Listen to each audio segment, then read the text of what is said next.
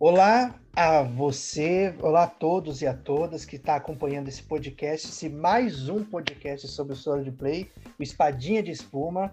Eu sou Messias Ferreira. O Ferreira. O Ferreira, o próprio. Exatamente. O, o, o próprio.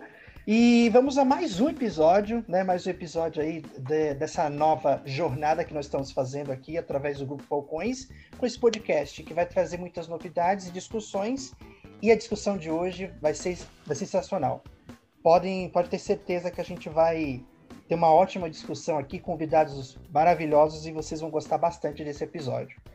É, vamos aos recados, né, Ferreira? Vamos aos recados. Perfeitamente. É, eu queria começar é, é, agradecendo muitos feedbacks que nós recebemos. A gente está gravando esse episódio aqui no, numa tarde de sábado e a gente recebeu diversos feedback sobre o primeiro episódio. Eu quero agradecer muito a todo mundo que deu esse feedback, todo mundo que é, deu uma contribuição falando que a gente podia melhorar, o que a gente podia manter.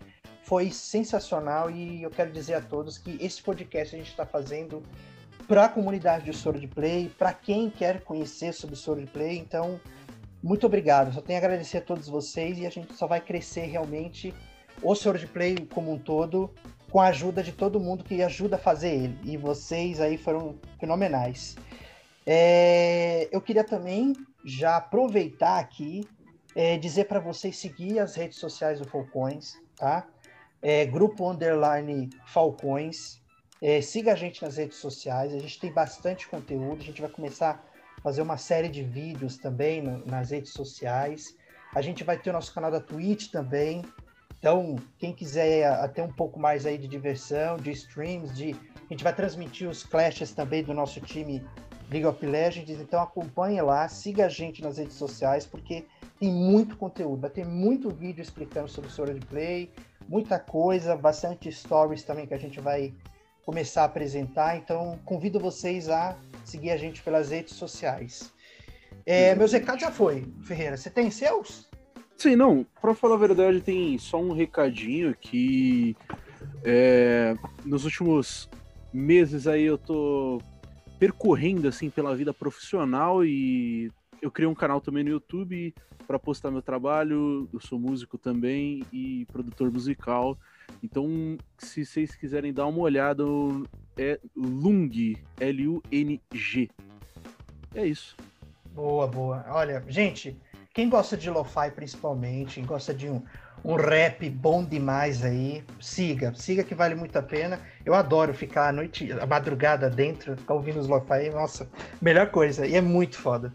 Exatamente. Ferreira, manda bem, gente. Serão, manda bem. É, pra, tem a diversidade total, é desde trilha sonora, orquestral até lo-fi misturado com funk, então tem para todos os gostos aí. É, é, é, é tipo pastel, né? Bom, eu lembrei de pastel. Exatamente. É eu lembrei de pastel, delícia, não né? me julga. Né? Exatamente. Né? Tudo bem. vamos, vamos às apresentações dos convidados, que hoje a gente tem um, um trio aqui fenomenal. É, bom, vamos lá. Primeiro, quero apresentar aqui o Ricardo, né?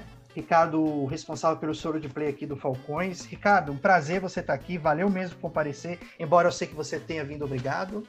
E aí, valeu pelo convite. Realmente, participando do Falcões é uma obrigação, né? Se o CEO mandou, você tem que estar tá aqui.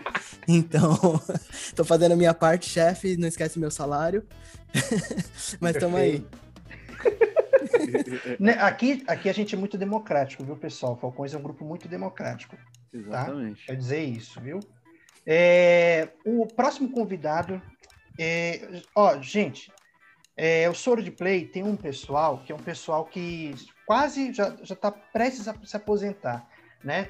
É porque ainda não criaram a entidade NSS do Soro de Play, ainda não criaram, mas eu acho que vão criar, né? E quando criar, eu tenho certeza que essas pessoas vão estar ali na filinha para comprovação anual de vida, né? Aí você vai ter que fazer a comprovação anual de luta. Então a gente está trazendo aí, queria aí é, simplesmente agradecer demais por ter aceitado o convite. Chino, obrigado aí pelo convite. De nada, estamos aqui. Chino aí que tem histórias aí de montão no Sword Play. Ah, ele vai contar aqui porque simplesmente não tem como. É, tá aqui no Sword Play Paulista há muitos anos. Eu tô desde 2010, ele já tá aí. Quanto, desde quando, China? No Paulista desde o final de 2009, só que eu comecei no Carioca no, em, em 2008, eu acho, ou 2007, Nossa. final de assim. É, então eu não, é, eu não preciso falar mais nada. Tá aqui. Tem história para contar, né, velho? Tem história para contar e muito para agregar. Ele é uma das principais pessoas aí que está sempre é, desenvolvendo o soro de play nacionalmente também. Então, o Chino, uma contribuição enorme. E a outra pessoa que eu também, eu tenho um super carinho também por essa pessoa. É, é, é uma das primeiras pessoas fora do clã que eu vi. E então, agradecer demais por ter aceitado o convite. O Edu, o Edu, obrigado demais pelo convite. Opa, vamos aí para isso. Precisando. muito, maravilha. É, e é, é isso mesmo. Eu, eu queria muito que vocês estivessem nesse episódio aqui sobre esse tema que a gente vai comentar, que é um tema muito atual, né? É um tema bastante complexo, mas que acho que vale um, ser discutido num episódio de, de um podcast, porque hoje a gente vai falar sobre o swordplay como esporte, o swordplay e sempre essa discussão se é prático, esporte, é lúdico. É isso que nós vamos discutir aqui, né? E vamos então começar o primeiro bloco, né, Ferreira? Vamos para vamos, vamos pro primeiro bloquinho. E começar aqui então. É, já começo, acho que. Soro de play é lúdico ou é esporte? O que é o soro de play? Acho que vou começar, não tem jeito melhor do que começar por você, Chino. Chino, o que é soro de play? Cara, é lúdico, é esporte? tipo, na minha concepção pessoal, quando eu comecei o Swordplay, eu não consegui enxergar ele como lúdico. Por quê? É, eu comecei no evento de anime. Eu vi aquela aquela movimentação, aquela aquela âmbito de imitar o personagem e eu isso não me chamava atenção. Isso daí, eu, sinceramente, eu ia nas arenas de anime porque meus amigos falavam: ah, você pratica arte marcial, vai lá e ganha daquele cara, eu pago para você. Aí eu ia lá e eu ia lá e lutava. É, Só que quando eu vim morar em São Paulo, eu tinha uns amigos do, da época do Orkut, velho, olha só que velho. Nossa, é. Nossa. Pois na é. época do Orkut, eles foram me chamaram. O falecido mexicano do Swordplay. falecido? Mexicano, um beijo, um abraço. Ele morreu por. Ó, ele está vivo, ele morreu por swordplay.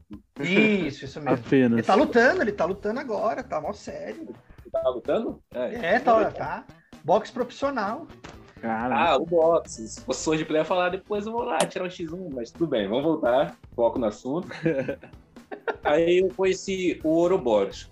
O Ouroboros era um, extinto grupo que morreu para dar vida ao Draikane, como a gente conhece hoje em dia eu conheci o Sword Play, que na época era chamado de Batalha Campal, com uma pegada mais competitiva, de certa forma, porque o Ouroboros não tinha. Esse, a única coisa de lúdico que tinha era no nome e na temática do grupo.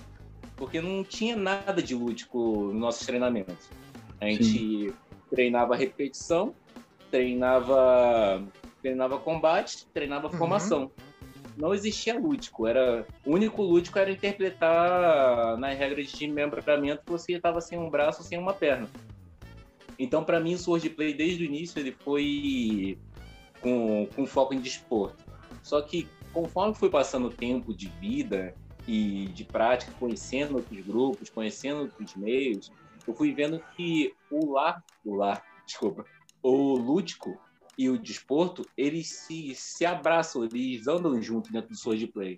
Então, para mim, ele pode ser tanto lúdico, com muito foco lúdico e tendo pouco desporto, como pode ser também muito lúdico e com muito desporto, tendo pouco de lúdico. Depende muito das regras aplicadas, depende muito de como o foco dos grupos, de quem está participando, de quem está lutando. Então, fica naquela de depende do ambiente para saber se ele vai ser mais lúdico ou mais ou mais desporto, na minha opinião. Boa, boa. Acho que antes da gente discutir, queria ouvir de você também, Edu. Bom, a minha experiência já é um pouco diferente da do Chino, né? Eu venho da cultura do RPG, do LARP, né? Desde 1998 que eu tô sempre participando e organizando eventos, né? Inicialmente eram de RPG, LARP, e o meu primeiro contato com o Swordplay foi como uma ferramenta de apoio para as campanhas de LARP, né? Principalmente os LARPs medievais, onde precisava de uma forma de combate e aí as regras do Swordplay eram aplicadas.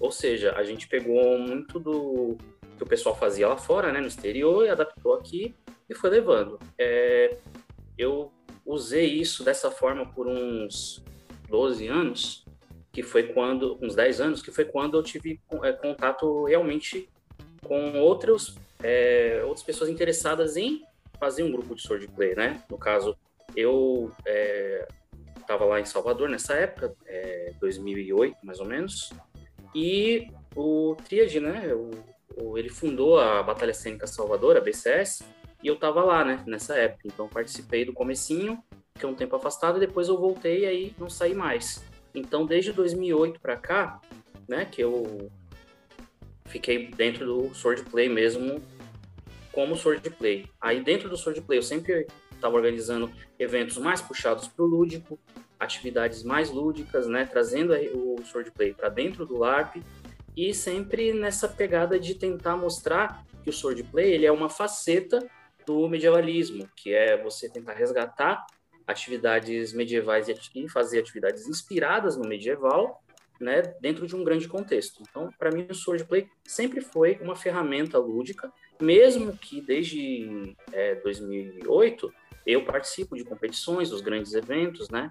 É, o Odisseia, por exemplo, é um evento extremamente competitivo e eu fui em todos.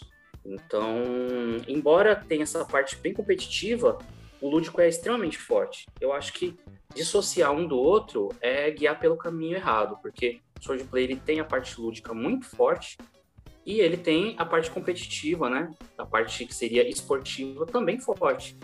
Então não precisa desprezar um lado pelo outro. Para mim o Swordplay é lúdico e desportivo. Essa, isso aí define bem o que o Swordplay é, para mim, né? Muito bom, muito bom. Ricardo, e para você?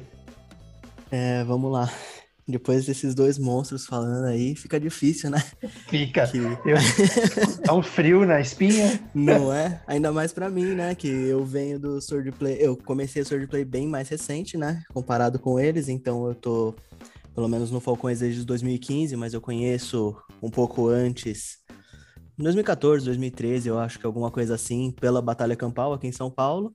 Cheguei a trabalhar com eles, né? Com, com o Israel e o pessoal lá em um ou dois eventos, e depois eu conheci o Falcões e acabei começando no, nisso que eu já já estava apaixonado nessa prática, mas desde, o, desde essa época da Batalha Campal, é, eu sempre vi essa parte mais esportiva e competitiva, né? Eu é, por mais que tinha realmente dos eventos de anime, você sempre vê o, o pessoal tentando imitar o golpe lá do, do anime X, do, do jogo Y, sempre tem aquele doido lá, é, que não era muito a minha cara, eu já não gostava tanto, mas sempre teve aquela parte mais do, da, da competição, do, dos campeonatinhos que o pessoal lá da Batalha Campal fazia e dava premiação dentro do evento, que eu achava super da hora.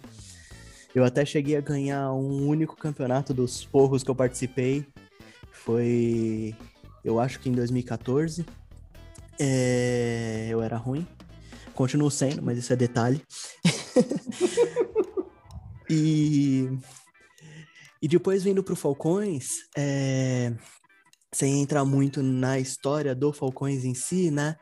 Uh, o grupo sempre teve essa pegada um pouco mais competitiva e no, meu, no momento que eu entrei estava cada vez mais, né, puxando para um competitivo saudável, como a gente gostava de chamar na época.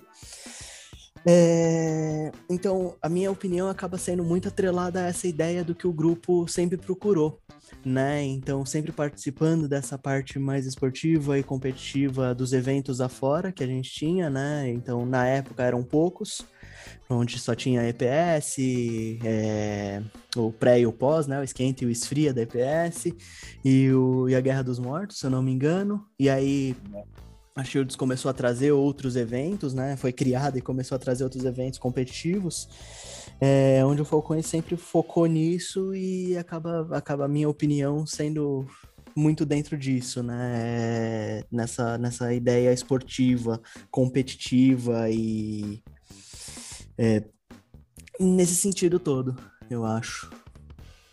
Boa, boa. É, é o, o, acho que seria interessante a gente. É, pr primeiro, né, que a gente fala um pouco mais do cenário aqui de São Paulo, né? Acho que vocês vão concordar, a gente está falando um pouco, porque eu, eu, o, que vocês comentaram, que essa essa diferenciação que acontece muito do lúdico para o desportivo, ela também é também um pouco mais regional, porque como a gente está aqui em São Paulo, Falcões, eu sei que aqui em São Paulo tem o, o desportivo, né, o competitivo um pouco mais forte do que o lúdico, né? Eu, eu tenho alguns eventos que têm uma temática, eh, digamos assim, só de confraternização, mas mesmo esses eventos têm dentro dele algumas atividades competitivas, que eu acho que vai muito aqui da região, né? Enquanto que você vai em algumas outras regiões, você tem um lúdico muito forte, como o Edu comentou, e, e aí você tem algumas atividades competitivas, aí já, já muda, a, a chave muda muito, né? Eu não sei Sim. se vocês compartilham um pouco disso, né? Eu acho que eu concordo. Eu coloco como exemplo o Rio de Janeiro. O Rio de Janeiro, ele tinha um lúdico muito, muito forte porque o Graal existia no Rio de Janeiro. Ainda existe no Rio de Janeiro. Só que há alguns anos atrás, há, vamos botar aí seis anos atrás, mais ou menos, o Graal era a potência do Rio de Janeiro. Então ele coordenava todos os grupos de, do Rio de Janeiro e a essência do Graal é o LARP. Então o pessoal continuava no LARP, ia e tal. Até que houve a ruptura, que algumas pessoas tinham mais o âmbito competitivo do que o de interpretação de um LARP. Então houve essa ruptura no, swordplay do Rio de Janeiro, onde nasceram grupos focados no swordplay como a gente conhece hoje em dia, e ainda existem os grupos que praticam LARP dentro do grau, mas não deixam de participar de um swordplay com um foco mais competitivo. É, eu, eu acho interessante essa discussão do da parte esportiva ou não do swordplay, que é desde que eu entrei para o swordplay, eu ouço isso. Eu, eu ouço pessoas dizendo que o swordplay tem um âmbito mais competitivo, pessoas dizendo que tem um âmbito mais lúdico, como está sendo falado aqui. O que eu acho engraçado, pelo menos aqui em São Paulo, é que normalmente é, e te, tecnicamente falando, os clãs treinam bastante. Tipo, justamente pelo lado competitivo do, da prática. Então, você chega num, por exemplo, no Falcões, é, é treino, treino pesado, como se fosse qualquer outra arte marcial. E eu acredito que, pelo menos todos os clãs que eu pude visitar até hoje, acabaram sendo assim. E eu não tive ainda a oportunidade de sair, por exemplo, de São Paulo e, e visitar um clã de outro lugar. Mas em São Paulo, como o Messias havia dito, eu acho que aqui se tem esse lado competitivo muito mais aflorado do que o lado lúdico. Por isso que às vezes até pega fogo em campeonato e etc. Né? É, então, é, eu posso falar um pouco pelo panorama do uma parte maior do país, porque como eu tive envolvido na organização de alguns eventos regionais envolvendo vários estados e via, viajei muito para conhecer outros grupos, né? Uma coisa que assim é muito forte aqui em São Paulo, essa parte competitiva, era mais forte o lúdico, mas isso foi bem no começo, antes dos grupos atuais estarem né, fortes, fortalecidos e bem estabelecidos. Quando o próprio Grau, como o Chino falou, ele é, era daqui de São Paulo, né? Começou aqui. É, São Paulo também. É, quando eu entrei, quando eu entrei, eu lembro que tinha, ainda tinha um pouquinho do Grau São Paulo, eu me recordo. Então, é, eu acho que esse panorama, né, é, de ludismo e desportivo, ele é realmente é muito diferente dependendo do, da, do estado e da região que você está. Por exemplo, São Paulo, bem no comecinho, bem no início do Swordplay, era focado no lúdico, mas aí ele foi guiado, né, os grupos atuais foram indo para o desportivo. O Rio de Janeiro já é, começou mais pelo lúdico, se manteve assim por um bom tempo. A parte competitiva do Rio aflorou tem, nos últimos anos. É, mas aí você vê esses estados do Sudeste, né, do Centro-Oeste, Brasília, por exemplo, sempre teve uma parte competitiva muito forte, mas eles também têm uma parte, eu não diria lúdica, mas eles puxam muito para o histórico, né? Então, muitos grupos de Brasília, por exemplo, têm essa pegada mais forte para o é, é, é, o histórico mesmo. Tem uma palavra, mas eu não consigo lembrar agora. E aí você vai subindo, né, o resto do país, e aí você vê, por exemplo, no Acre, sim, temos grupos no Acre, inclusive um abraço para meus amigos do Acre. É, lá eles são, os grupos de lá, que eu conheço, são muito despojados, eles, eu não diria que eles são nem para o esporte, nem para o desportivo, nem tanto para o lúdico, eles são mais pelo, pela diversão, eles treinam forte, se divertem muito. Inclusive recomendo quem não conhece trocar ideia com os caras porque eles são muito divertidos. É, a gente tem pessoal é, dali do, do Nordeste em geral, sempre teve essa parte do desportivo e do lúdico misturados, né? É, em Alagoas a gente tem ou a Sociedade dos Dragões, que é um grupo de, que foi sempre foi de LARP, mas que sempre foi muito forte nos torneios, né? A gente tem vários grupos que participaram do, dos Odisseias e muitos grupos realmente é uma forte para mim né? Mas é um evento que reúne vários grupos do Nordeste. Lá a gente vê as diferenças, né? O pessoal do Ceará, que é um pessoal também focado para o esporte, mas muito para diversão. Então, isso varia muito de estado para estado. Eu acho que os, mais, os grandes representantes da parte competitiva mesmo, mais firme, seria Brasília e São Paulo, e os grandes representantes da parte lúdica, né, seria Alagoas e Bahia. E mesmo assim, Alagoas e Bahia são dois dos estados mais fortes competitivamente, que é do, do Nordeste, e, e é, São Paulo e Brasília também tiveram uma grande história na parte lúdica. Então, é como eu disse, não dá para desvincular um do outro, entendeu? É interessante a gente poder conhecer e sair um pouquinho da nossa bolha regional para entender o que acontece ao redor, né, no país, para a gente também não pautar o que a gente faz só pelo os olhos do, de quem está do lado ali colado. Também enxergar um pouquinho mais além. É bom sempre expandir os horizontes. É, e acho que também um, um dado interessante também, né? Que a gente estava falando sobre regionalidade aqui, mas também tem um pouco da questão. Será que também não tem uma coisa da viabilidade do grupo? Porque, por exemplo, aqui em São Paulo, acredito que também em Brasília, é, parece que tem um pouco mais de viabilidade em relação aos materiais para para estar tá mantendo os equipamentos e assim você conseguir algumas atividades. É, eu, eu, eu não tenho ideia. Eu vou fazer um chute, mas eu acho que a cidade de São Paulo, pelo tamanho dela, eu acho que ela concentra o maior número de grupos dentro de uma própria cidade, né? Porque eu percebo que no Nordeste parece que tem um, dois, três, assim, parece que em cada cidade. Aqui em São Paulo a gente tem quase né, oito na cidade, seis, oito, dependendo. Então, tipo, eu acho que também tem um pouco isso também, talvez um pouco da disponibilidade, né? Que eu, porque eu vejo, eu, eu vejo, por exemplo, eu, eu, vou dar exemplo do PI, né? O famoso PI, esse material aí de espuma tão tão conhecido cobiçado. e cobiçado, cobiçado, que aqui em São Paulo a gente tem um pouco mais de facilidade de adquirir ele. Nós vamos na região aqui do Braz, né? Eu mesmo pego o metrô, 30 minutos eu estou lá no lugar para comprar, né? É, e eu acho que talvez os outros grupos não tenham essa oportunidade. E aí eles utilizam outros materiais que, que são tão fenomenais.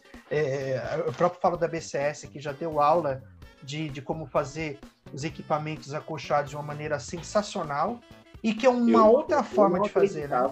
Eu não acreditava quando vocês falavam que fazia a capa, a capa na espada. E eu achei sensacional isso daí. É muito, muito interessante. Muito Se interessante. Quiser, só, só marcar. Aí, ó, é muito interessante, é, é fenomenal. Então, já acho que também. umas duas mil espadas assim, e garanto que funciona, viu?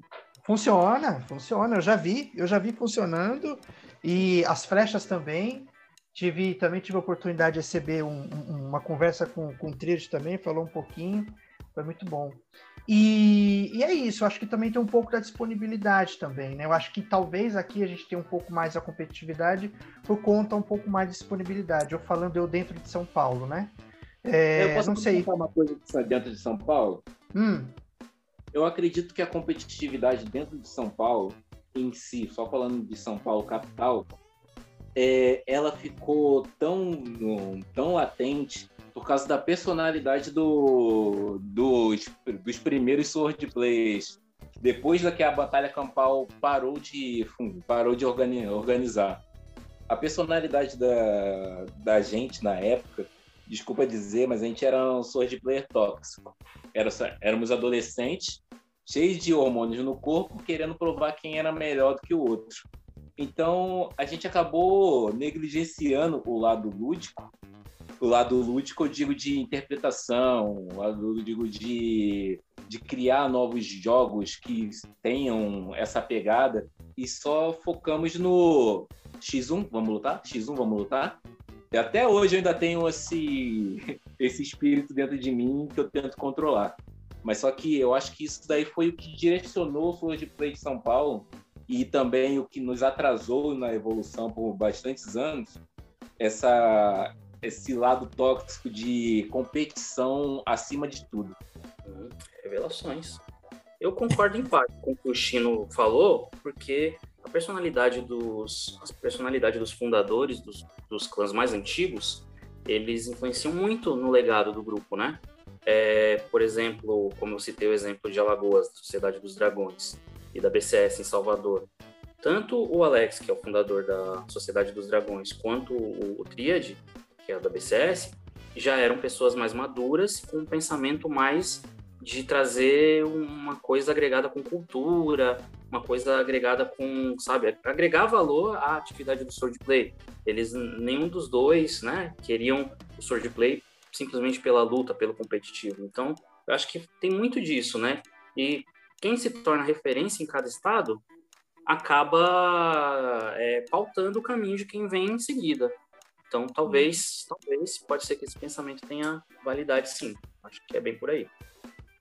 É, eu, eu acho que faz bastante sentido mesmo, vendo, vendo, né, ouvindo as histórias, na verdade, do, dos, do, de como começou o próprio Falcões e todas as situações, é, principalmente aquele, o famoso Falcões versus Drycanner, né, que eu acho que todo mundo, pelo menos por aqui, assim, sabe.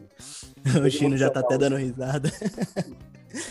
então, eu acho que faz muito sentido, né, é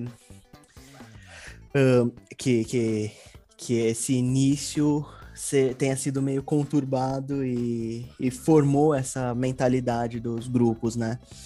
Eu acho que o importante é que a gente conseguiu, ou conseguir pelo menos, separar essa parte tóxica, né? Guardar lá na, na gavetinha lá do passado e seguir em frente, que, que é o que é, se tornou como base dos grupos, mas não significa que eles precisam se manter daquele jeito. E o que facilitou ou possibilitou tudo isso que hoje a gente vive no Swordplay, pelo menos, como eu falei, mais regionalizado, pensando em São Paulo, né, o, o Swordplay que a gente tinha, São Paulo, o Rio de Janeiro, é, que eu acho que eram os mais próximos, assim, né, que pelo menos no meu caso, tinha um pouquinho mais de contato, alguma coisa para Curitiba. É... Pelo menos essa sensação que eu tenho, assim, do, do, do Sword Play. É, acho que. É, o, é, é, o pessoal fala que o tempo cura, e acho que no Sword Play o tempo curou um pouquinho no sentido tóxico também. Mas Sim. a gente tem muito que evoluir, com certeza. O Sword Play ainda não é algo perfeito, como muita gente gostaria que fosse.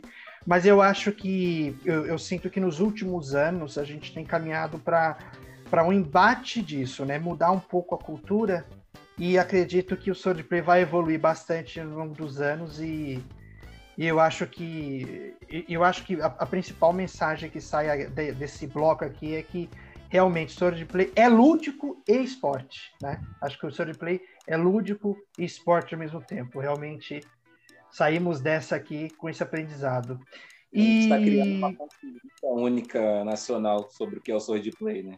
É. é. Aí, aí aí é uma discussão que vale um episódio só, porque realmente e chamar umas pessoas interessantes aí.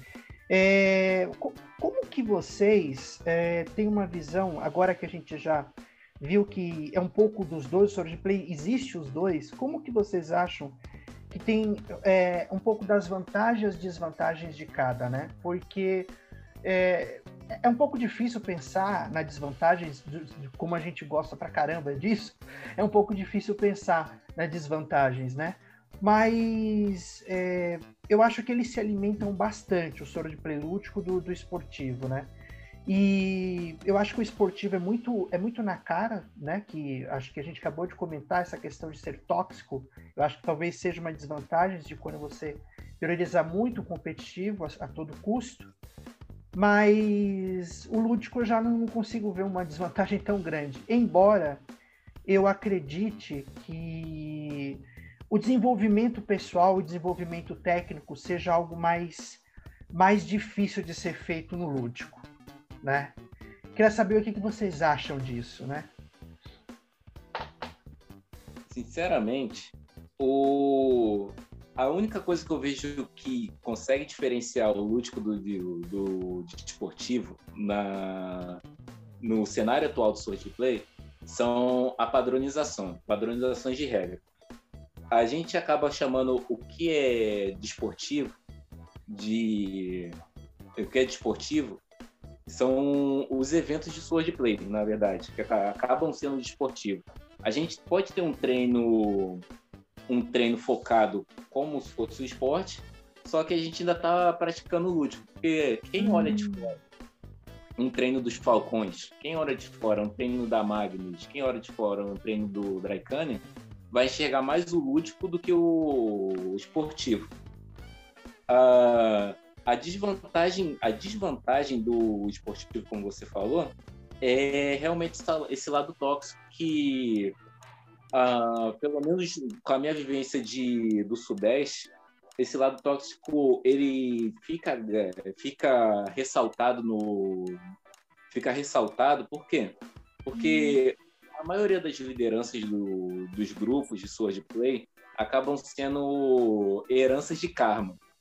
Um, uma pessoa foi lá, criou um grupo, ele era adolescente, juntou outros adolescentes, todo mundo está feliz. Essa pessoa passou algum tempo, ela precisa, a vida chamou ela e ela precisou sair do Sword Play.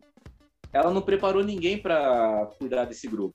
Ela chega para a pessoa que é mais dedicada, ou amigo dela, e fala: Toma, você é o líder agora e vamos embora outra pessoa sem maturidade assume esse grupo e acaba uh, num Deus dará. Cada um, cada um segue, faz o que quiser. E se o grupo tiver a tendência, uma tendência competitiva, um foco competitivo, as pessoas acabam sem um sem um ponto focal, sem alguém para controlar esses hormônios jovens, a pessoa acaba se tornando tóxica. Tipo, vou colocar o exemplo do LoL. Vamos pegar o LoL, um jogo que a maioria dos adolescentes gosta de jogar, todo é um jogo que é cooperativo e tal.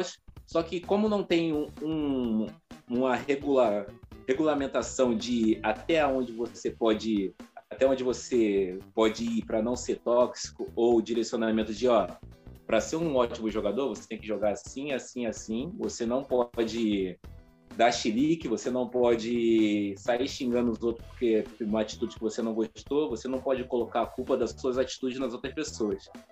Só que não tem isso, então a comunidade do jogo é tóxica, extremamente tóxica. Apesar do jogo ser competitivo, ser lindo, maravilhoso e tal, só que a comunidade é tóxica. O Sword Play reflete bastante do que a gente vê em comunidades de games online. Porque como não tem um ponto focal de como você deve se comportar, as pessoas acabam refletindo o mesmo comportamento que elas fazem em jogos online, que elas fazem na vida, e acaba fazendo o lado esportivo do Sword Play ser olhado com olhos pejorativos. A pessoa, você fala assim, ó, Sword Play é um esporte. O Sword Play é uma atividade física voltada para o esporte. Ai, não, para com isso, pelo amor de Deus. Sword Play não pode ser esporte. Sword Play é só lúdico. Para... Você quer envolver esporte, vai virar futebol, isso? Não.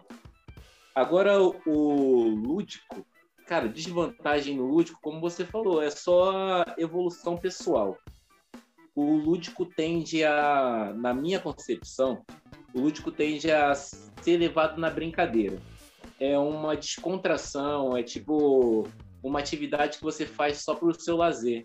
Então você não foca em melhorar as suas aptidões físicas para vencer um combate.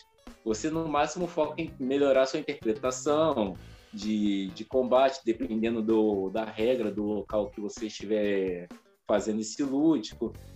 Mas só que o foco de melhorar melhorar suas habilidades de combate como sei lá, é tipo o foco de você melhorar suas habilidades em si de combate, ela fica em segundo plano no lúdico na minha, na minha concepção, na minha visão. É, só deixando claro, participei de swordplay lúdico, campanhas do Graal, poucas vezes na vida. Então eu só tenho uma visão rasa. O Eduardo pode falar muito melhor disso.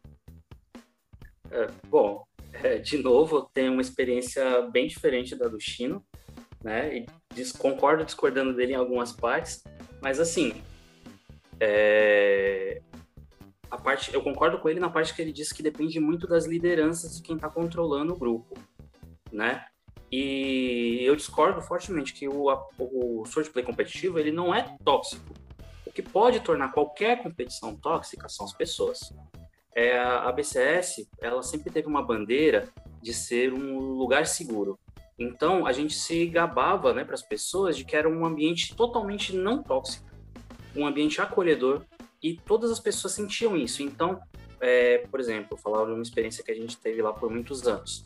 É, era comum na BCS as pessoas, né, os adolescentes cheios de hormônio, que poderiam transformar o lugar num lugar carregado, pesado. Né? Eles vinham para treinar e vinham acompanhando os pais, os pais vinham, ou é, amigos e parentes, e eles simplesmente acampavam ao redor, né? ficavam ali ao redor, no parque, ao redor da atividade, apenas assistindo. Isso se tornou uma coisa tão comum que a gente tinha duas comunidades dentro do grupo, os participantes e os acompanhantes. E eles eram frequentes. A gente tinha pais que não faltavam no treino. Eles não participavam, não faziam parte das atividades, mas eles não faltavam. Por quê? Porque eles se sentiam muito bem ali entendeu? Alguns deles traziam a família à força, à força entre aspas, né? Eles meio que traziam a família inteira, né? Todos os filhos. E quando os filhos não queriam ir, eles brigavam, porque eles sabiam que era um ambiente, bom, era um lugar que eles iam para recarregar as energias. Era um lugar onde eles se sentiam à vontade. E lá a gente recebia todo mundo extremamente bem. Então a gente estava sempre cheio de participantes novos, sempre pessoas curiosas, sempre assim, e gente que queria ou não participar da atividade, mas que eles ficavam lá o treino todo, todos os treinos, sabe? E isso pra gente era uma coisa muito importante. E mesmo nas competições e tal, era um ambiente super leve. Isso era um esforço dos organizadores. Então, eu acho que depende muito de quem organiza. Mas voltando ao tópico, né? Parte negativa do swordplay competitivo, para mim não é a toxicidade. Isso daí é comum de qualquer é, competição que não esteja bem regulamentada, que não tenha um corpo de juízes com regras claras e que façam ser seguidas. Então, se é normal, acontece, isso é questão de amadurecimento de quem está organizando.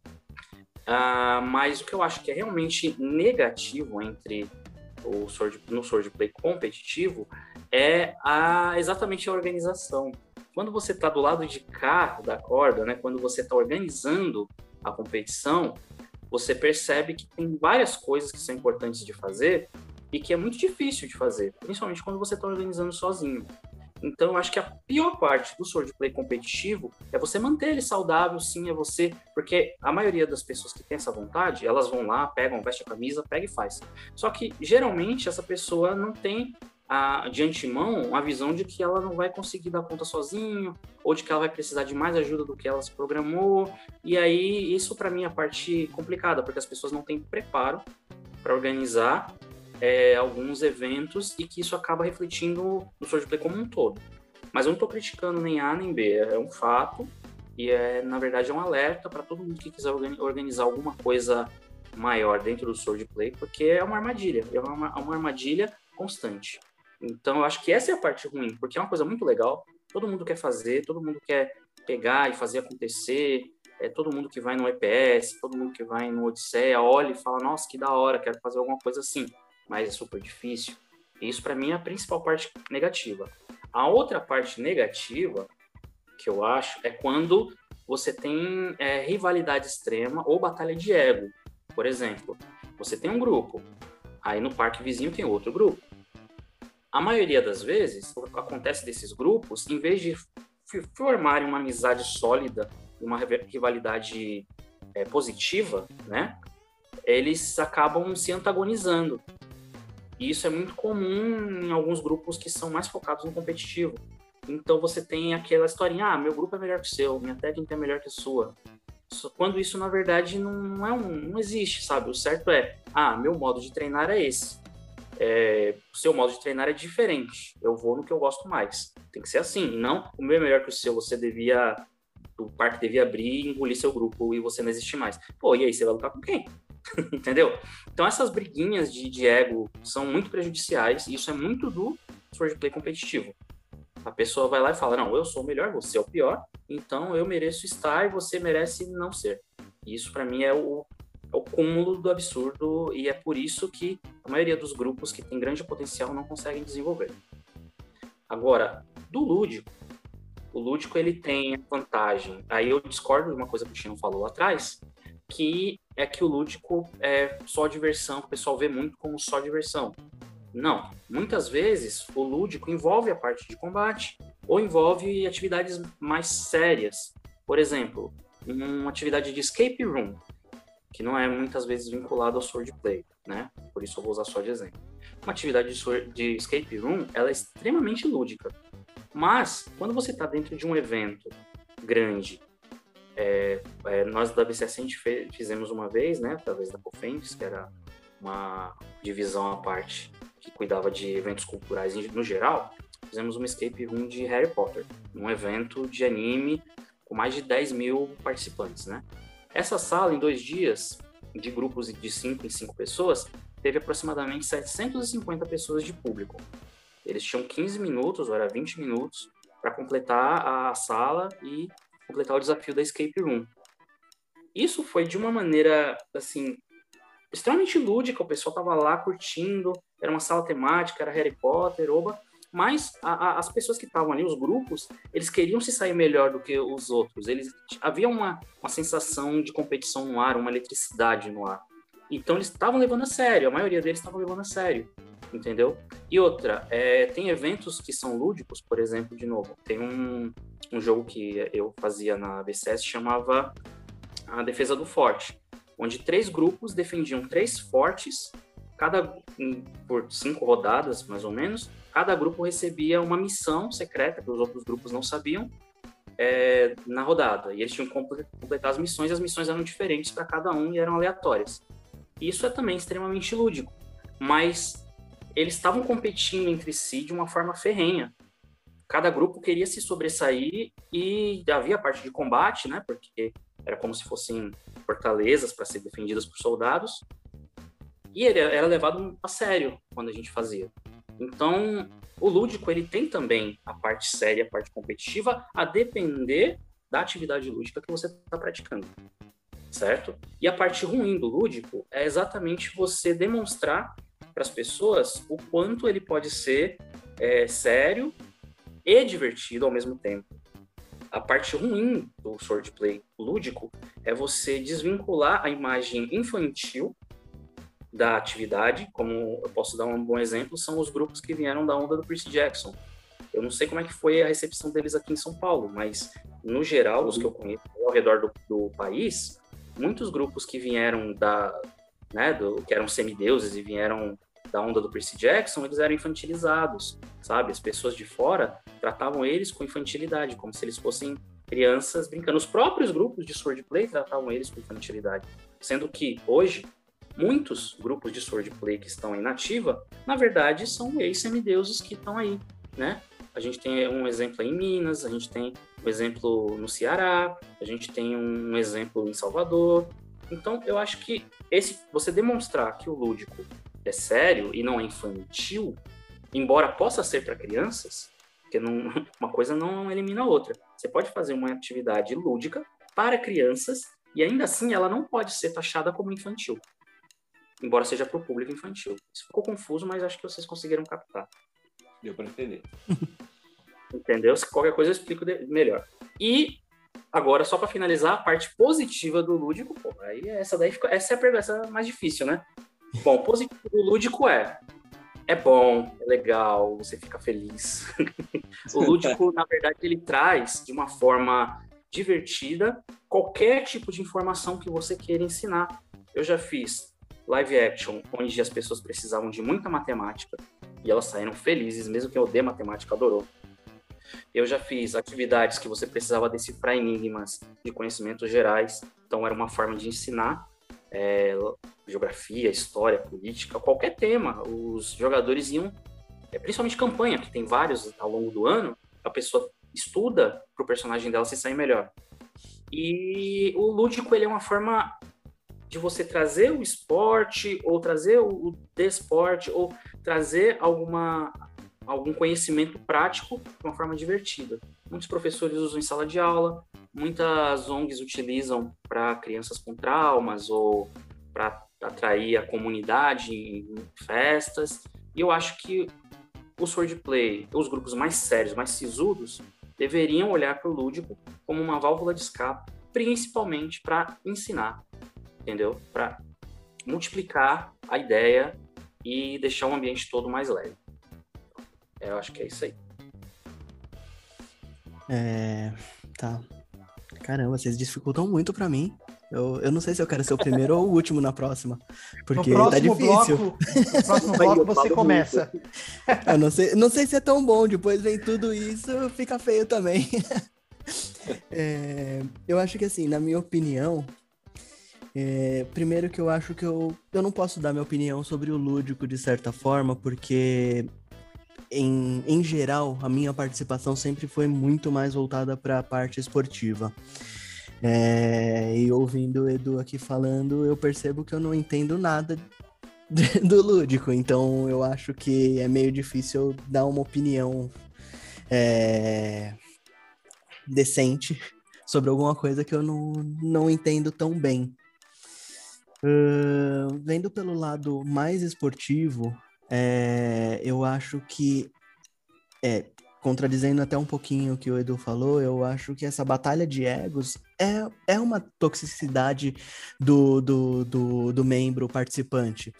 Porque é, é, ser tóxico não necessariamente é, tem que incluir todo o grupo ou o líder e passar para todos.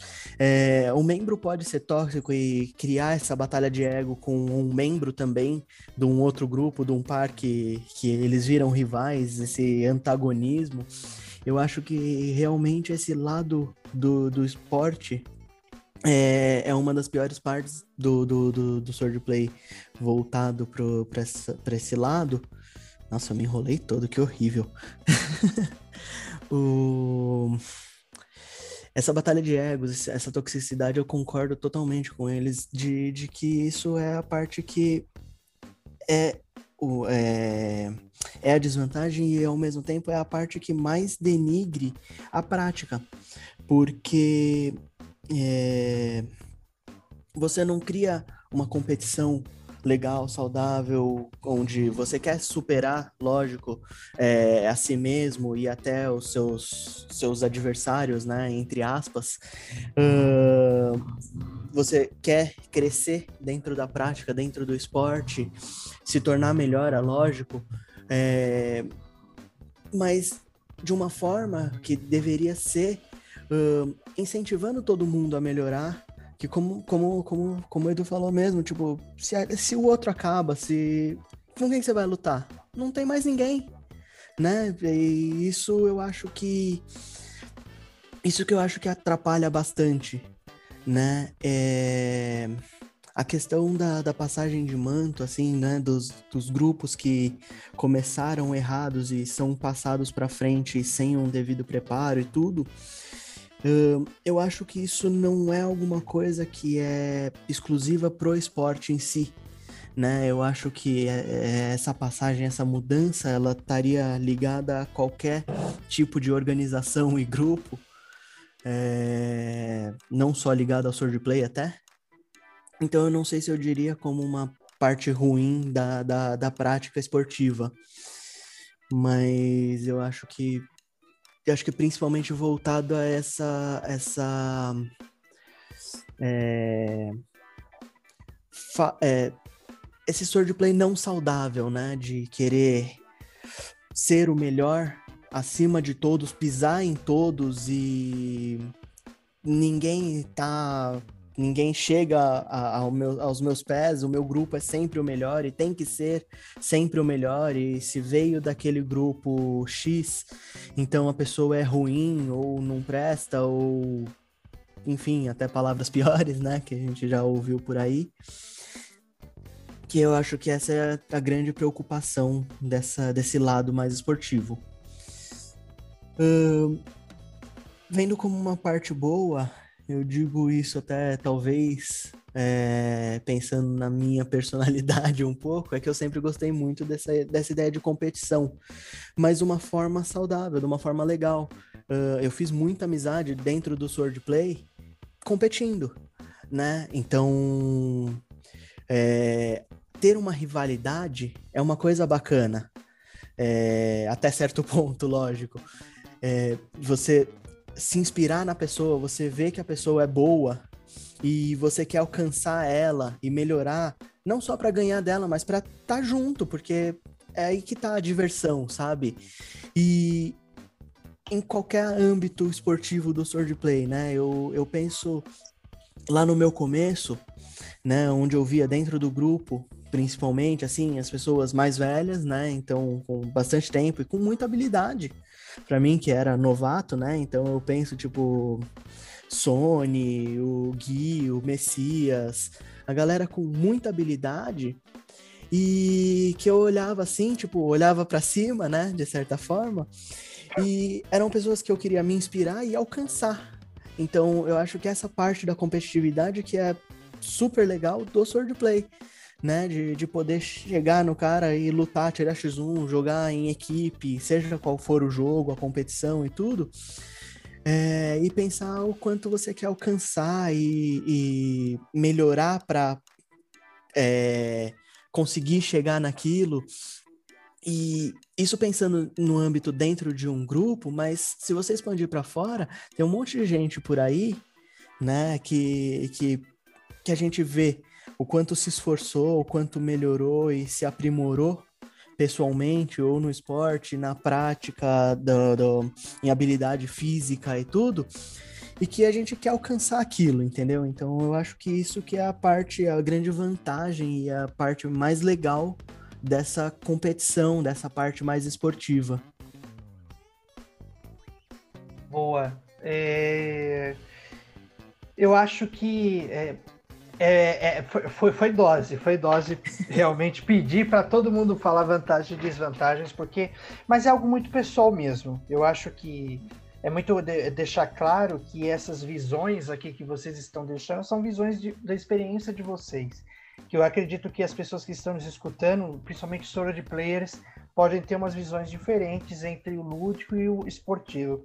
Mas eu acho que o principal que a gente tem que deixar claro que você não tem uma prática perfeita. Não existe esporte perfeito, não existe lúdico perfeito, não existe nenhuma atividade perfeita. Todas elas, é, você tem momentos que você pode dizer que foram bons e momentos que você pode dizer que foram ruins. E é a construção disso que vai, é a vivência das pessoas e tudo mais. E eu acho que seria muito bom a gente frisar que é, quem faz a prática são as pessoas. Quem faz o esporte são as pessoas, quem faz o lúdico são as pessoas. Então é sempre um comportamento das pessoas do qual é, é, tá, tá lutando, né? Tá, do qual tá, tá fazendo atividade é que vai realmente gerar a influência. Então por isso que quando a gente comenta aqui que é a liderança, que são as pessoas que, que fazem as influências, e é real, porque é, depende exatamente das pessoas que fazem. Eu acho que é uma boa, uma boa lição desse, desse, desse tópico nosso aqui, né? É, acho que é isso. Acho que a gente pode ir para o próximo. E eu acho que aí é falar um pouco do futuro, né? falar um pouco para frente, né? Eu acho que, bom, é, esse, as pessoas podem escutar a qualquer momento esse episódio, mas só para frisar que ele está sendo gravado no momento da pandemia, né, no momento que a gente está tendo até o momento mais crítico aqui no, no, Brasil da pandemia, então a maioria dos grupos e dos sword players estão a, quase, né, ou, ou, já deu um ano aí sem praticar é, com seu bom e velho grupo, que é muito difícil. Eu pessoalmente não aguento mais, mas é uma saudade que bate muito forte. Mas, é, enfim, nós estamos passando por essa situação e a gente fica se perguntando, que eu acho uma pergunta muito grande de muitos Sword Players, né? É, como vai ser o futuro do Sword Play? Mas acho que mais, mais especificamente é como é que fica o Sword Play é, esportivo, né? Esse Sword Play esportivo daqui para frente e até o lúdico, né? Como é que ficaria esse Sword Play lúdico daqui para frente também, hein? É... Bom, Ricardo, você quer começar? então. É... Eu não sei, fica difícil escolher qualquer um dos dois, porque aí vem os dois para falar depois, fica. é, bom, vamos lá, vamos tentar começar então, levantar essa bola aí para eles. Eu acho que o futuro do Sword Play, vendo nesse âmbito lúdico versus esportivo, eu acho que o lance é mesclar ao máximo os dois. Eu, eu não sei para quem tá ouvindo, para quem vai ouvir, né, e para vocês aqui, mas para mim foi um momento de aprendizado até aqui, né? Tipo, é, entender o swordplay lúdico de uma maneira totalmente diferente e por que não mesclar assim a diversão e é, a competição, né? Assim, para mim é divertido, sempre foi, mas por que não tornar isso ainda mais, né? É, eu acho que isso pode ser uma coisa legal. É, pensando pro futuro, realmente eu não vejo a hora de voltar a lutar, que faz muito tempo. Uh, seja só para brincar em qualquer jogo, seja para entrar num campeonato mesmo sem preparo nenhum, vamos com a cara e com a coragem. Mas eu acho que o importante é o swordplay se definir o que, que ele é uh, e seguir esse, esse lado.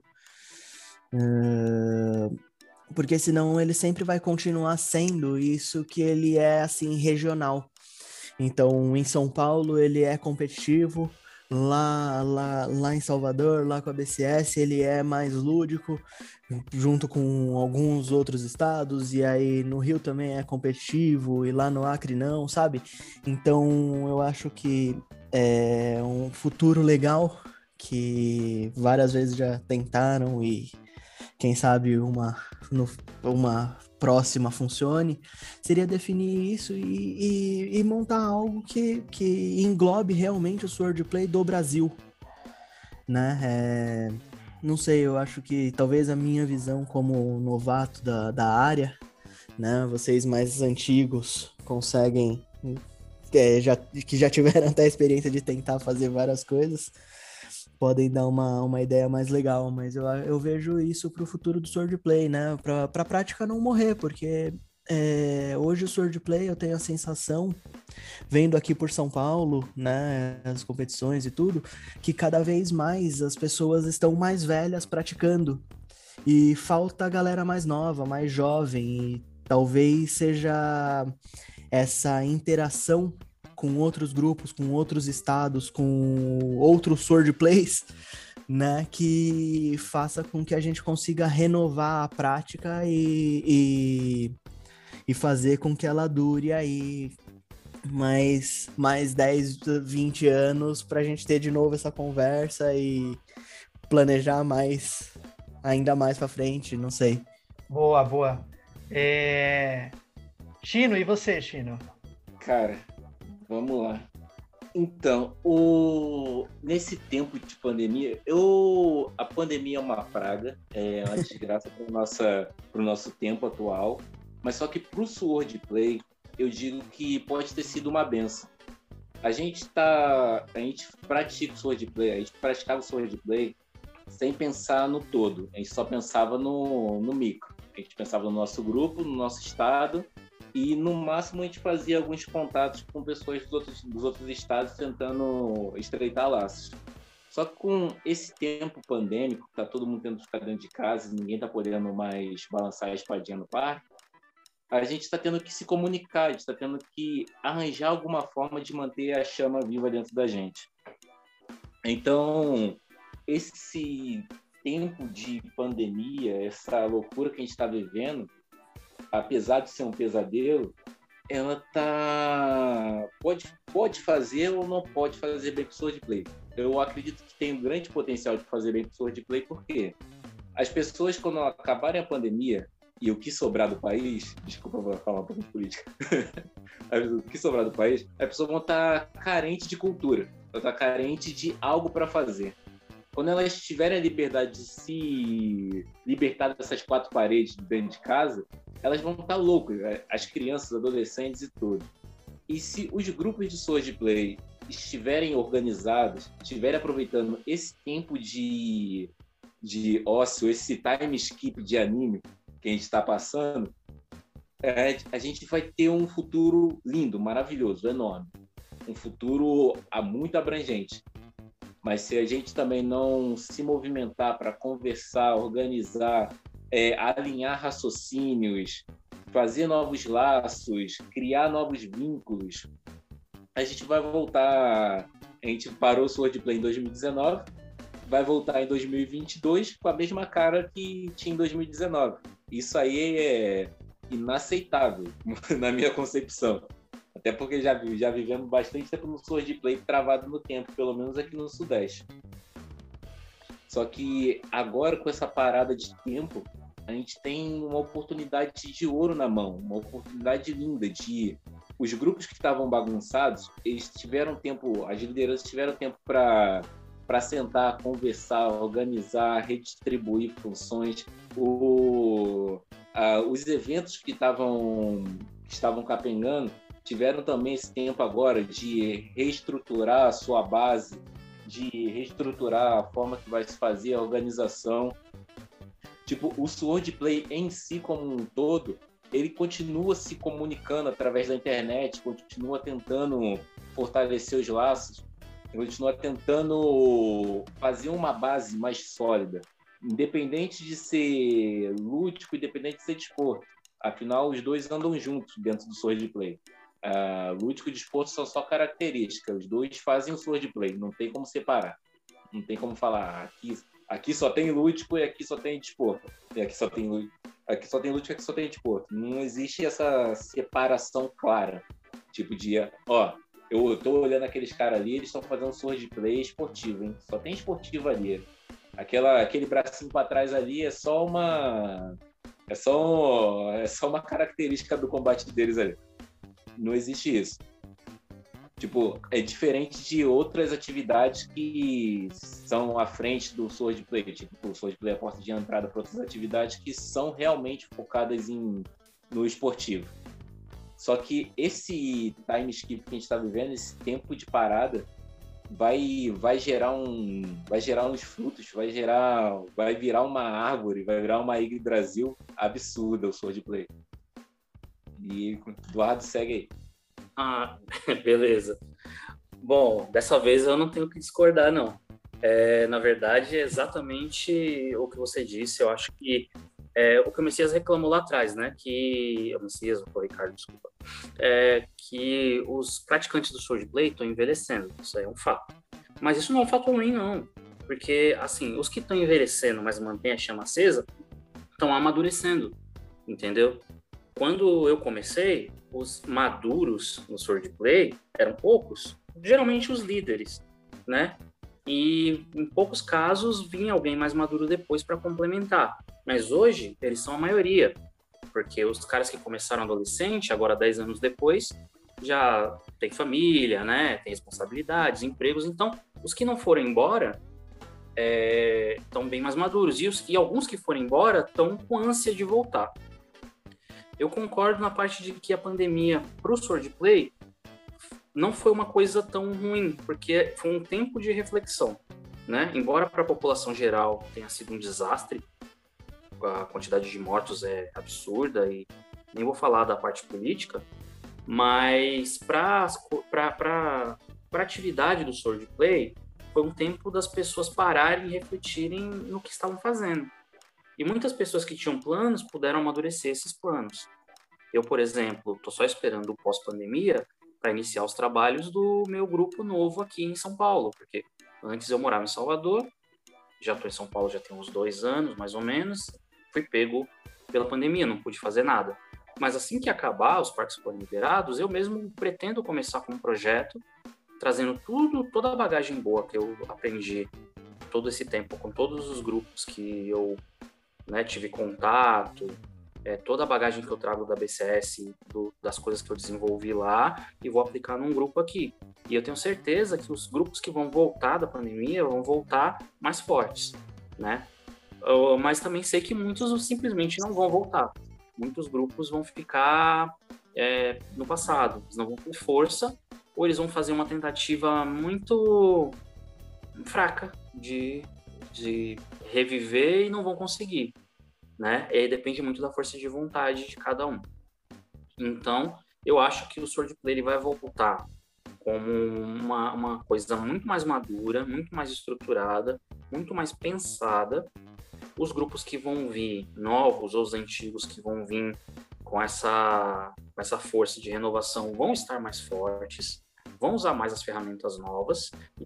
Tanto a parte lúdica, né, com a qual eu me comprometo, inclusive, quanto à parte competitiva, com a qual me comprometo, inclusive, vão voltar melhores, entendeu? Agora, a gente vai perder Swordplay onde ele já estava fraco e vai ganhar Swordplay onde ele existia fraco ou não existia. Eu tenho a impressão que a gente vai ter essa mudança de polarização. Alguns lugares então, vai... vai perder em quantidade e ganhar em qualidade. Não, pelo contrário, vai perder em quantidade de grupos de baixa qualidade. Ah, sim. Os que não tinham qualidade. É tão, tão chato falar isso, tipo, eu me sinto mal falando esse, usando esses termos. Mas os grupos que não tinham uma qualidade, digamos, estrutural, pronto, assim acho que fica melhor. Grupos que tinham uma baixa qualidade estrutural, eu acho que eles vão ser, vão ser, vão ser desfeitos. E os grupos que vêm com a qualidade estrutural melhorada da pandemia, ou grupos que vão nascer dessas pessoas que querem continuar, mas que os próprios grupos morreram, porque os grupos não podem morrer, mas os participantes sempre dão um jeito, né? Eles criam novos ou entram em outros. E, eu acho que esses daí vão voltar mais fortes, sim. E vai haver um renascimento do Swordplay, pelo menos eu acredito. Esse renascimento é exatamente isso que você tinha dito também, Chino. As pessoas amadureceram, a gente precisa de sangue novo. Então, essas pessoas que vieram mais maduras da, do período de isolamento vão ter técnicas, táticas e planos de atrair novos membros, entendeu? E aí eu acho que a quantidade pode ser que demore um pouquinho, mas ela vai se estabelecer e talvez ultrapasse. O Swordplay ele deu uma queda e agora eu acho que ele vai renascer. Eu acho que a gente vai ter um Swordplay 2.0 pós-pandemia. Eu acredito. Essa é a, eu acho que é a bandeira que eu levanto vai haver um Swordplay 2.0 por conta dos participantes maduros que querem manter a atividade viva. E é, acho que é isso aí. É, essa queda, cara, é, é, é até interessante, porque em conjunto com todas as outras atividades físicas, né? Que exigem que as pessoas estejam fisicamente tendo contato umas com as outras, o Swordplay não foi diferente. Ele também teve essa queda. Mas, assim como vocês disseram, é importante ressaltar que depois que passar esse período aí que a gente está passando e as pessoas voltarem a se encontrar fisicamente para ter atividades é, de divertimento, etc., para praticar um esporte, elas vão, as pessoas vão voltar com mais vontade, as pessoas vão voltar com esse sentimento até nostálgico de, de depois de quase dois anos sem ter a possibilidade de se encontrar com outras pessoas e, e se reunir para praticar o swordplay. Então, tipo, eu, assim como as pessoas que já praticavam, quantas pessoas que ainda não praticam e que ainda nem conhecem o swordplay, é, essa vontade vai, vai ser maior e vai ter essa oportunidade de, de quem cria as táticas de, de, de atração de novos membros, de ter mais possibilidade de atrair novos membros, assim como vocês estão falando. E esperamos, né, que que os líderes, que as, as pessoas que comandam os clãs tenham essa esse ímpeto e essa vontade, assim como essa maturidade que vocês estão é, que foi bastante dita de de construir esse swordplay que você chama de 2.0 ou a retomada do swordplay, mas de reconstruir e reconstruir muito melhor, né? Muito melhor do que já estava e e assim sendo muito mais positivo para todo mundo, né? Então, acho que é isso. É, eu eu quero dizer que vocês vocês estão completamente corretos todos porque realmente é, a pandemia está trazendo muito, muito conhecimento para os de players, muito. É, eu sei que é muito complicado, né? O, o Chino levantou a questão do momento que a gente passa, né? Enfim, não precisamos falar aqui da, de todas as consequências da pandemia, mas diretamente para o Soro de Play, é, de um modo mais em relação à prática realmente é, a gente está tendo uma oportunidade de rever, de discutir. É, a própria criação desse podcast aqui é um indício disso, né? é um grande indício. É, eu, eu, uma coisa que aconteceu no Falcões, para dar um exemplo, que foi sensacional, foi uma das melhores coisas que eu tive em todos esses anos que eu tenho solo de play, que foi no meio da pandemia, a cada final de semana a gente convidava um grupo para poder conversar e conhecer eles foi uma das melhores coisas que a gente fez. Porque é, é, a gente conversava, conhecia. É, eu nunca conversei com tantas lideranças do, do Soro de Play quanto agora. É, quantas ideias, é, quantas iniciativas, quantas coisas. Trocamos figurinhas no sentido é, assim das, das maiores informações. Então, eu concordo muito. Haverá sim, e até puxando um pouco a sardinha do que o Falcões tem falado nos últimos momentos, é um novo swordplay sim. Eu, eu também acredito muito que a gente vai voltar depois de tudo isso com um novo swordplay. Esse swordplay 2.0, como, como foi dito, porque vai vir mais maduro. Eu acho que quem. Eu, eu, eu, eu, acredito sim nesses grupos que, infelizmente, alguns grupos pode ser que não voltem, mas eu, eu adorei isso. Os soro de players, não. Os soro de players, eles vão se manter, eles vão fazer novos, eles vão entrar em outro, e eles vão aparecer nos eventos, mas eu tenho certeza que é, as pessoas que gostam demais dessa prática vão continuar dentro, assim. É, temos muita coisa para melhorar, como eu já frisei, e só que eu vejo vontade de melhorar agora, né? A vontade de, de, de, de se redimir da situação, a vontade de, de consertar as coisas que estão ruins e, e, e deixar um pouco orgulho de lado para falar só do meu jeito e aceitar discutir, aceitar as opiniões dos outros, aceitar a experiência que os outros já tiveram. Realmente eu acho que é, a gente tem uma grande chance e nada vai ser fácil, não é, não é fácil trazer gente nova em qualquer atividade. As atividades físicas vão ter esses desafios pós-pandemia, de esse desafio de tirar as pessoas dentro de casa, né, vamos dizer assim. É algo mais difícil numa época em que tudo você tem no celular, né? Mas não é impossível e vale muito a pena. Né? Vale muito a pena para manter a qualidade do Sword Play do jeito que tá. Eu, eu acho que vocês disseram foi, foi fenomenal. É, acho que é, ir para partes finais, né? É, eu gostaria muito de agradecer bastante a presença de todos vocês. É, quero agradecer principalmente a presença de você, Chino. Muito obrigado por ter aceitado o convite. É, quer falar alguma coisa? Quer dar as suas palavras finais aí? Cara, eu gostaria de dar as palavras finais, mas antes da, de eu falar minhas palavras finais, a primeira coisa que eu tenho que fazer é um pedido de desculpa. Aproveitar que o Eduardo está aqui. O Chino Jovem, o Chino Garoto, Chino Garoto do X1, o Chino Garoto Arruaceiro, uma, uma vez falou que menosprezou o pessoal da BCS. Outro dia eu escutei um podcast que você estava, você falou que eu e o mexicano falamos, falamos menosprezando o pessoal da BCS, falando que dá com pau em todo mundo, isso há 300 mil anos atrás. E isso está me incomodando até hoje na minha cabeça, que eu tenho que fazer um pedido de desculpa, cara. E aqui oficialmente peço desculpa, que foi uma atitude de adolescente, atitude pensando individualista. Agora, com a cabeça que eu tenho hoje em dia, eu tenho que fazer esse pedido de desculpa para me sentir bem. Eu sei que você pode até esquecer isso daí, foi uma atitude na, no passado, mas eu me sinto a necessidade de pedir desculpa. Ah, por mim tudo bem, tá desculpado. Mas, ó, o que me incomodava um tempo atrás não era o pessoal, da, principalmente daqui de São Paulo, não era o pessoal de São Paulo dizer, ah, somos melhores, não sei o quê, a gente ganha. Não, sei tudo bem, normal. Você dizer que ganha, né, independente de lutar ou não. O que me incomodava muito é que o pessoal de São Paulo não, eh, não viajava. O pessoal do Nordeste se mexia, ia visitar os grupos. A gente vinha em São Paulo, a BCS veio no EPS algumas vezes, eu vim em São Paulo mais de uma oportunidade, mas o pessoal de São Paulo nunca foi no Nordeste para competir. O pessoal do Rio foi, entendeu? E isso me incomodava.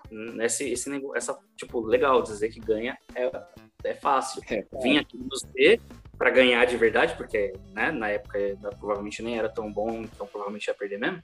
Mas, é, poxa, ia lá visitar a gente, né? Era isso, mas relaxa. Isso aí é coisa. Pode ficar tranquilo, não tem mágoa nenhuma. Inclusive, nem lembro desse, desse episódio aí. Devo ter falado mesmo, mas não lembro, não.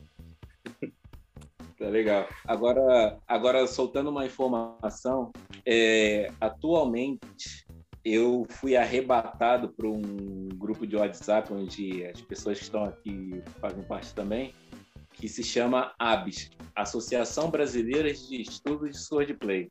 Lá a gente. Nome... Oi? Que nome bonito. Nome bonito. Ah, alguém, alguém, Eduardo fez.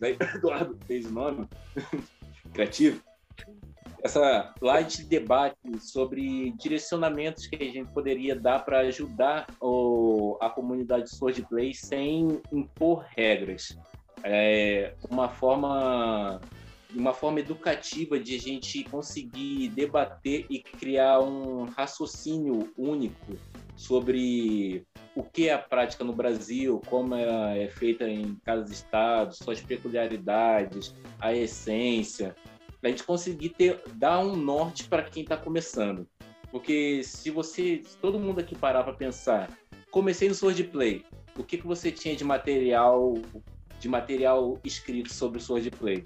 As pessoas começaram a partir de 2016 para frente já tinha mais ou menos um direcionamento, mas as pessoas começaram como eu, velho pra caramba, não, não existia comuni uma comunidade, tipo, existia a Batalha Campal no Orkut, mas se você não procurasse, você nunca ia saber, e mesmo na comunidade da Batalha Campal era uma cambada de adolescente com ego falando. Eu não digo que a Liga Nacional seja assim, mas só que para quem vai buscar informação, para quem está começando, é sempre bom ter um, uns documentos, uns vídeos, algum algum alguma forma de você saber para onde você pode ser direcionado através de Sword Play. Saber o que o que é uma via, o que que o Sword Play passa como visão do que, que ele é e saber até onde você pode chegar no Sword Play e passando daquela linha você vai ter outras portas aonde você pode ir para outras atividades físicas ou esportes já consolidados que existam. E era esse recadinho que eu tinha para deixar. Então, procura lá na Liga Nacional, tem uma postagem sobre a Aves e eu não sou o dono do grupo, eu só estou ajudando na, na coordenação do, do nosso pensamento, de, de pegar a fala de todo mundo que vem do Brasil todo, tentar tentar resumir ao máximo e dar um direcionamento para lá. Ó, todo mundo falou isso, a gente, a gente chega no consenso aqui e nesse consenso a gente consegue construir. E a, só mais uma informação, a ABS é um grupo que é fluido, é um grupo que está sempre mudando, não tem uma, um critério de para entrar, ah, você tem que ser líder de alguma coisa, você tem que ser ter 20 anos de swordplay, 10 anos de swordplay, não Você começou Sword Play hoje em dia, você pode ir lá. A única coisa que a gente pede é saiba debater, saiba ouvir, saiba interpretar. Você sabendo fazer essas três coisas, você vai longe. Todo mundo vai te respeitar, todo mundo vai, vai saber quem você é, todo mundo, independente de você ter um dia de Sword Play ou 20 anos. Você sabendo conversar, você vai longe dentro da comunidade de Sword Play ou em qualquer lugar na sua vida. E mais, um, mais uma coisa que eu tenho que avisar sobre a Abis. A Abis é um grupo que constantemente a gente tem um, um núcleo no WhatsApp para conversar, mas constantemente esse núcleo é desativado e a gente faz um novo grupo, porque existe uma coisa chamada OSSE. Uh, as pessoas do Sword Play entram no grupo e com a intenção de participar e dar sua contribuição, mas acaba entrando em estado ocioso e, no, e parando de contribuir. Então, para não cair nessa ociosidade dentro do grupo, a gente acaba sempre acabou uma pauta, a gente faz aquele grupo e cria outro grupo. As pessoas que quiserem ainda continuar contribuindo, passa para o próximo grupo. As pessoas que estão lá só por estar ou não estão nem mais lendo, elas acabam ficando naquele grupo lá que está sendo desativado e deixa. Isso é para sempre estar tá circulando a informação, a gente está tendo pessoas ativas fazendo os projetos, os debates fluírem. Bom, Eduardo, né, eu também gostaria de agradecer a sua presença. É, muito obrigado por ter aceitado o convite. Você também quer deixar suas palavras? Ah, bom, gostei de, gostei muito da iniciativa de vocês, né? Achei bacana ter feito um, podcast assim despretensioso para discutir as coisas do swordplay, achei bem bacana a ideia. Acho que é isso que a gente precisa para ir em frente, né? Novas ideias, novos conteúdos. De minha parte, eu só queria dizer que é, assim que, o, assim que a pandemia se encaminhar para um.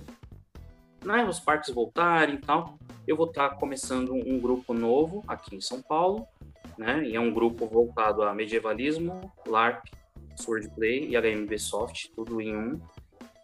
Vai ser um grupo muito bem organizado e eu pretendo mostrar para as pessoas que estão confusas com o que elas podem fazer com os grupos delas, uma forma de seguir em frente e, não sei, uma forma melhor de seguir em frente do que apenas é, se deixar levar.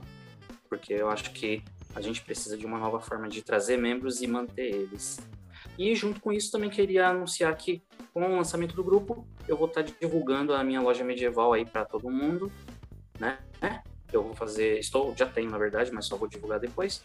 Uma loja totalmente voltada para o público do medievalismo, do LARP, do Sword Play e para o público geek em geral. E inclusive é com essa loja que eu vou patrocinar o grupo. E aí, fiquem atentos aí. Eu vou convidar a galera para a inauguração do grupo Vamos tentar fazer uma festa aí. Acho que nenhum grupo inaugurou com uma festa, né? Vamos começar por aí. Obrigado. Você não quer deixar as suas redes sociais aí para o pessoal ir te seguindo, para poder te acompanhar? Um, não, ainda não. Ainda não. Fechou então, boa. O cara é muito misterioso, é muito misterioso. Não, é porque é, tem que fazer logo bonitinha, o nome, as cores. Aí eu quero deixar tudo com identidade visual bem bonita para tá quem certo. chegar e essas pessoas que compram as coisas com os olhos, chegar e comprar logo a ideia. Boa. Perfeito. Boa. Direito. Perfeito. E você, Ricardo? Você... Obrigado também por você ter participado. Você quer deixar as suas palavras também? É... Bom, eu não tô participando de tanta coisa assim, não tô à frente de tanta coisa, então eu não tenho muito o que falar. Até nisso os caras, até nisso eu fico para trás aqui nessa conversa. Mas não, só só agradecer mesmo que poder participar aí do, do, do podcast, ainda mais com, com duas lendas vivas do Swordplay aí. e já aproveito, né, Edu, quando você quando voltar tudo, tá super convidado a vir no Falcões pra gente debater algumas ideias, para treinar junto os grupos, seu grupo novo aí, aqui na Zona Norte de São Paulo, e é isso aí. E lógico que o Chino e toda a Magno sempre estão super convidados, mas aí eu já não preciso falar mais uma vez para eles, né? É, boa. Perfeito, então. É, eu, eu aproveitar, né, dizer depois dessa, de, de, depois que vocês disseram essas palavras, eu já avisar aqui que o Falcões vai estar na próxima Odisseia. Quer dizer isso. Então, algum isso aí. grupo de São Paulo vai ser no Nordeste. Isso dá, Então isso, somos dois. viu? Ai, ai. Isso, pode ter certeza, pode eu ter certeza. Boa, É. bora, bora, bora que Caravana- tem gente se caravana preparando. A caravana esse tempo de stress. Vou organizar. Eu não ia contar, Boa. não, mas agora que você falou que seu grupo vai, então. É, você quer dar alma de misterioso aí, ó, tá vendo? Ah, gente, muito obrigado. É, Obrigado pra- pra caramba por vocês terem aceitado. É, é, Ferreira, mais um episódio completo, hein? Maravilha. E assim vamos que vamos, né? Vamos que vamos, desse jeito aqui. A gente faz ideia do que a gente está fazendo, mas a gente está fazendo alguma coisa. Exatamente. E espero você, ouvinte, que você tenha gostado bastante desse episódio. Vamos trazer ainda mais conversas sobre esses assuntos e é descontraído e também com bastante gente que faz o soro de play, é do jeito que é essa atividade, esse esporte e tudo mais. Então, adorado por todos. Obrigado mais uma vez todo mundo. Dizer, né, siga a gente nas redes sociais, né? O Grupo Underline Falcões no Instagram, no Facebook, na Twitch também, siga a gente, que a gente está Claro. com conteúdos bas- bastante, bastante interessantes daqui para frente, viu? É isso. Obrigado a todo mundo. Bom, os trabalhos técnicos foram de Cleiton e do Gustavo. A artes das divulgações foram do Caian Henrique. A, a arte por si só foi do Guilherme Couto. E a apresentação foi minha, Messias Ferreira e Eu, Ferreira, o original. original. Não somos irmãos, somos. Exatamente, não somos irmãos, tem que lembrar disso. É isso, pessoal. Um abraço e até o próximo episódio. Abraço.